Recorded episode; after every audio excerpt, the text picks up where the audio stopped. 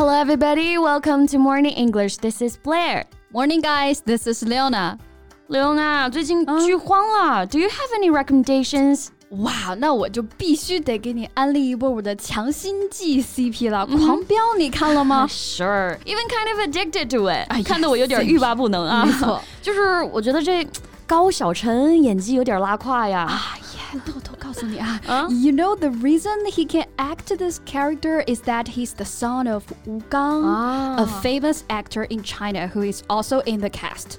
No wonder. But it's not a rare situation, right? 你知道木村拓哉的女儿木村光希吗？ Yeah, I know her. She's a model and an actress and has attended those fancy fashion show around the world. 嗯，感觉她一出道就顺风顺水呀、资源很好。对，但是啊，最近日本呢，它最具权威性的大奖蓝丝带奖， 居然颁给了第一次演戏的她啊。So people in Japan express a lot of dissatisfaction with the award and her whole family because both her father and mother are famous celebrity in Japan, which they think is why she could get this award. Yeah, actually, I followed their news from very beginning. So the root cause is that her parents keep promoting her too often, so that she has been overexposed, Yeah. which has already made the public unhappy with them. 对，其实有时候父母过度的参与孩子的成长，也不见得是一件好事儿啊。要适度啊。那所以呢，看来这个大明星也难逃一场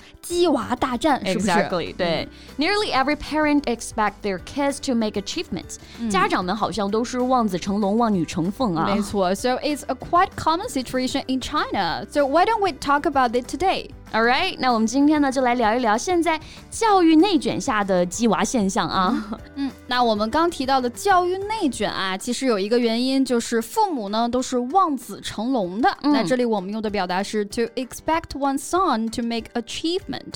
Expect means to think or believe something will happen. Expect 在这里就表示的是期待、期望。没错，那家长们期望的都是孩子能够有所成就。Have achievement means you have succeeded in doing something. Achievement 这个单词就指的是成就、成绩这个意思。嗯，Yeah, well, I think it's not bad to be ambitious, but need to make it step by step. 嗯，其实这个望子成龙的心我们都可以理解啊，但是父母呢也不能太急于求成、急功近利了。 That's the point. Yeah. 木村光希的例子就是啊，其实星二 代出道的也不少，但就是他的父母呢太过于急功近利去捧他了。对，其实这也是在日本引起民愤的原因啦，因为他本来就是我们所说的含着金汤匙出生的嘛，嗯这对普通人来说本来就太不公平了。对，然后含着金汤匙这个表达很有趣啊，嗯其实就是我们说的富二代嘛。She was born with a silver spoon in her mouth. 哦、s i l v e r spoon，that's interesting、英语里用的是 silver 而不是用 gold，这个银勺子。那其实有这个 silver spoon 的，我都也已经满意足了。对，虽然说啊是本来就赢在起跑线上了，嗯但是我听说呢，他们的两个女儿刚上中学，家里就为他们安排好了出道的一个路径，那各种辅导班儿啊也没少上。嗯 I can imagine that they must have arranged for their daughters to have different kinds of tutoring classes. 都能想象得到，这辅导班肯定是得安排的。没错，咱中国孩子不也是周末穿梭于各类的辅导班之中吗？对那辅导班啊，我们就可以用 tutoring class 来表示。Tutor, T U T O R, means a teacher who teaches a child outside of school, especially in order to give the child extra help with a subject he or she finds difficult. Tutor 在英文当中其实就是校外的家教或者是导师这个意思。 tutor 或者一般大学里啊都是导师制嘛，嗯那这个导师其实也是 tutor。那除了 tutoring class 这种课外辅导班，我们还可以说 extracurricular class。对，因为 extra 它的意思呢是额外的、c u r r i c u l a r 指的是课程的。那这些辅导班呢，都是除了学校课程之外呢，额外加给孩子的课嘛。extracurricular class。没错，So I do approve extracurricular class to help children gain more skills or talent. But I think sometimes parents just give their kids too much pressure since childhood. That's true，、家长们打鸡血啊，孩子们变鸡娃，没错那其实就是“鸡娃”这个词的来源了。打鸡血，我们可以说是 fire up，用这个 Yeah 词来表示。 Fire! so fire somebody up means to make someone excited. Yeah. Fire 火嘛，所以呢，在这里动词就表示让别人燃起来了。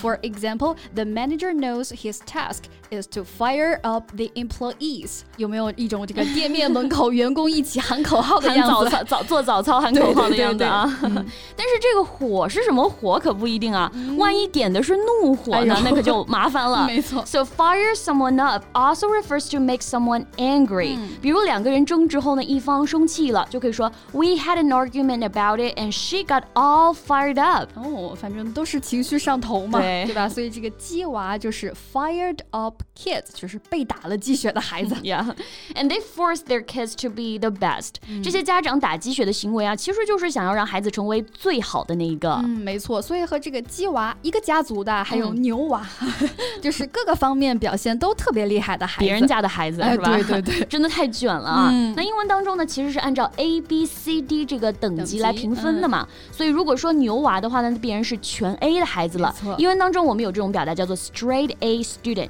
来指那些特别厉害的孩子。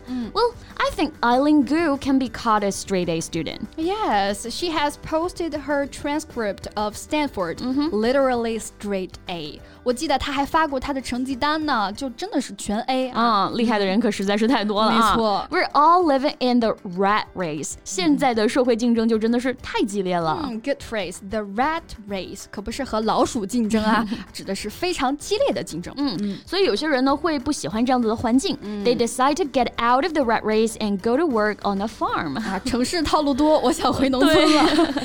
但是无论在哪儿吧，都希望大家啊能够做最开心、最自在的那个自己。That's right. So that's all about our today's podcast. And welcome to leave your comments. Mm.